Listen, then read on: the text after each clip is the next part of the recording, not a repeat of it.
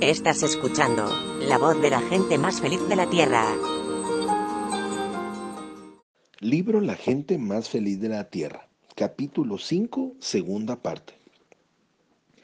El doctor Price estuvo de acuerdo con que era difícil la situación de los soldados en el desierto y prometió que haría un reajuste en sus compromisos. Él lo hizo en efecto, pero una subida de nuestra cuota lechera me mantuvo preocupado por un tiempo. Luego el doctor Price tuvo una gripe y yo tuve dificultades para obtener el permiso de las autoridades para nuestras reuniones y a la vez el médico del doctor Price le prohibió terminantemente esta actividad. Por otra parte, el sentimiento de apremiante necesidad que yo sentía había pasado. Había perdido el momento oportuno de Dios o al hombre que Dios había dispuesto para esta labor. Hice algunos intentos poco entusiastas y traté de hallar a alguien que dirigiera tales reuniones, pero al final nada hice. Aquel otoño los periódicos estaban llenos de historias de la guerra. Las disfunciones entre los norteamericanos eran numerosas. Cada vez que publicaban nuevas listas volvían las agonizantes preguntas. ¿Cuántos de los jóvenes soldados a los que vi durante mi travesía en el desierto de California se hallaban entre las bajas? ¿Cuántos hubieran acudido a las reuniones de indio? ¿Cuántos podrían haber descubierto la verdad que hubiera significado todo para ellos? Entre tanto se sumaba una nueva ansiedad. Por todo el sur de California los lecheros se enfrentaban con una crisis. Con tantos veterinarios en las filas, la tuberculosis estaba abriendo paso entre el ganado. Cada 30 días los oficiales del Estado y del Departamento de Sanidad venían a inspeccionar el ganado. Una inyección se aplicaba en la base suave y sin pelo de la cola. Si la piel permanecía blanda durante los tres días siguientes, el animal no, el animal no estaba infectado. Pero si aparecía un bulto del tamaño de una goma de lápiz, indicaba que el animal tenía reacción y si aparecía uno más pequeño lo hacía sospechoso. Cuando la incidencia de animales con reacción y sospechosos llegaba a un determinado nivel, todos los animales tenían que sacrificarse por decreto ley, tanto los enfermos como los sanos. Varios de los atos de la vecindad habían sido destruidos cuando una primera de nuestras vacas dio muestras de la enfermedad. Por supuesto, papá y yo oramos por ellas. Richard, que entonces contaba con nueve años, oraba por ellas cuando venía para ayudar en los establos al salir del colegio. Era precisamente nuestra granja modelo Reliance Number 3 donde se hallaba el problema. Casi un centenar de animales mostraba reacción y 200 más eran sospechosos.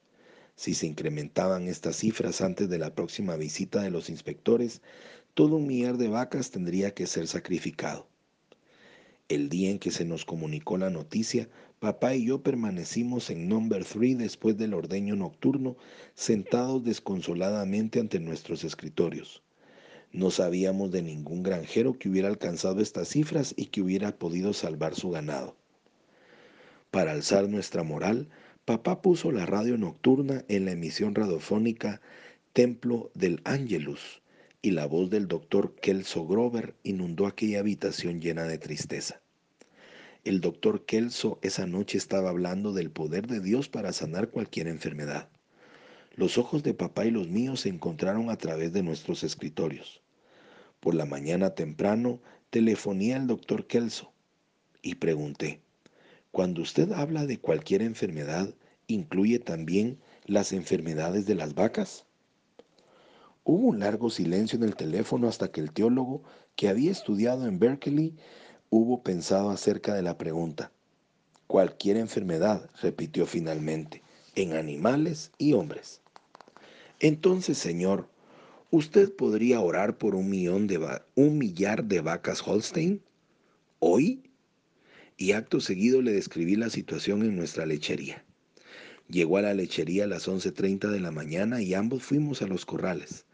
Había 60 animales en cada departamento con las cabezas sobre los pesebres de heno en el final de las filas. Pero cuando el doctor Grover y yo entramos a través de la primera puerta, cesaron de comer y se apiñaron alrededor de nosotros como acostumbran a hacer las vacas empujándose suavemente en un círculo. A pesar de que el sol le daba directamente en la cabeza, el doctor Grover se quitó su sombrero y yo hice otro tanto. Señor Jesús, el ganado en un millar de colinas es tuyo. En tu nombre, Señor, tomamos autoridad sobre cualquier clase de infección de tuberculosis que ataque a tus criaturas. Las orejas de las vacas se enderezaron y sus húmedos ojos negros lo miraron ansiosamente. Tardamos tres horas en visitar todos los corrales.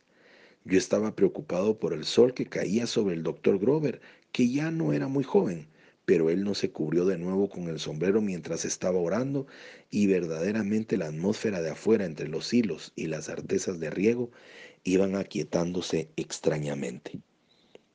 También los trabajadores lo sintieron. Ellos eran en su mayoría viejos trabajadores que nos habían acompañado a papá y a mí durante muchos años y estaban acostumbrados a las maneras pentecostales pero me pude dar cuenta de que los modales del doctor Grove los impresionaba. Cuando él reprendía la enfermedad, casi se podían ver los gérmenes salir volando. Ahora yo apenas podía contener la impaciencia hasta el siguiente examen médico, pero como era usual, llegaron los oficiales de salud pública como de costumbre, con sus rostros melancólicos y preocupados mientras recorrían las hileras de vacas. Los exámenes se llevaron a cabo en los animales mientras estaban en los cepos y solo hacían una pausa tras cada inyección para desinfectar la jeringa con alcohol. Estos hombres conocían mejor que nadie cómo la salud de la nación, especialmente la de los niños, dependía de la industria lechera y hasta qué punto la actual epidemia era devastadora. Tres días más tarde estaban de regreso para investigar la reacción dos médicos del estado y el delegado del condado. No hablaron mucho mientras se ponían sus botas de goma. Esta era la parte más dura de su trabajo, el decirle a un ganadero que su rebaño estaba condenado. Ordeñamos 120 vacas a la vez en hileras de 30 cepos. Al final de las primeras hileras del establo, los dos oficiales estatales se encontraron.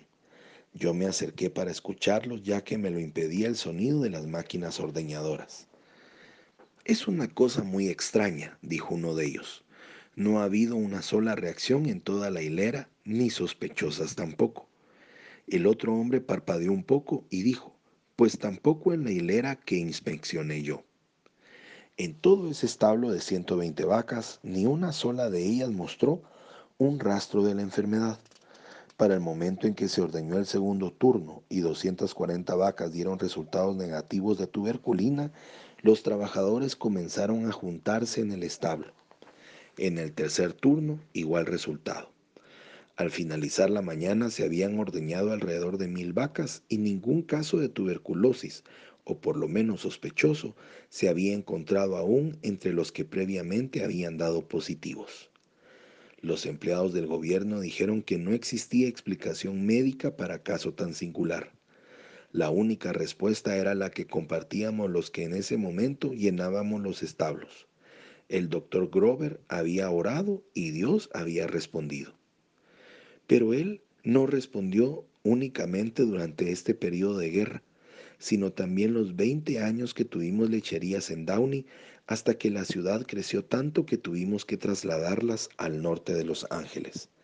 Pero ya no se halló un solo caso de tuberculosis o sospechoso de tal enfermedad en la granja Reliance No. 3. Soy Pablo Zárate y te deseo un día lleno de bendiciones. Hasta mañana.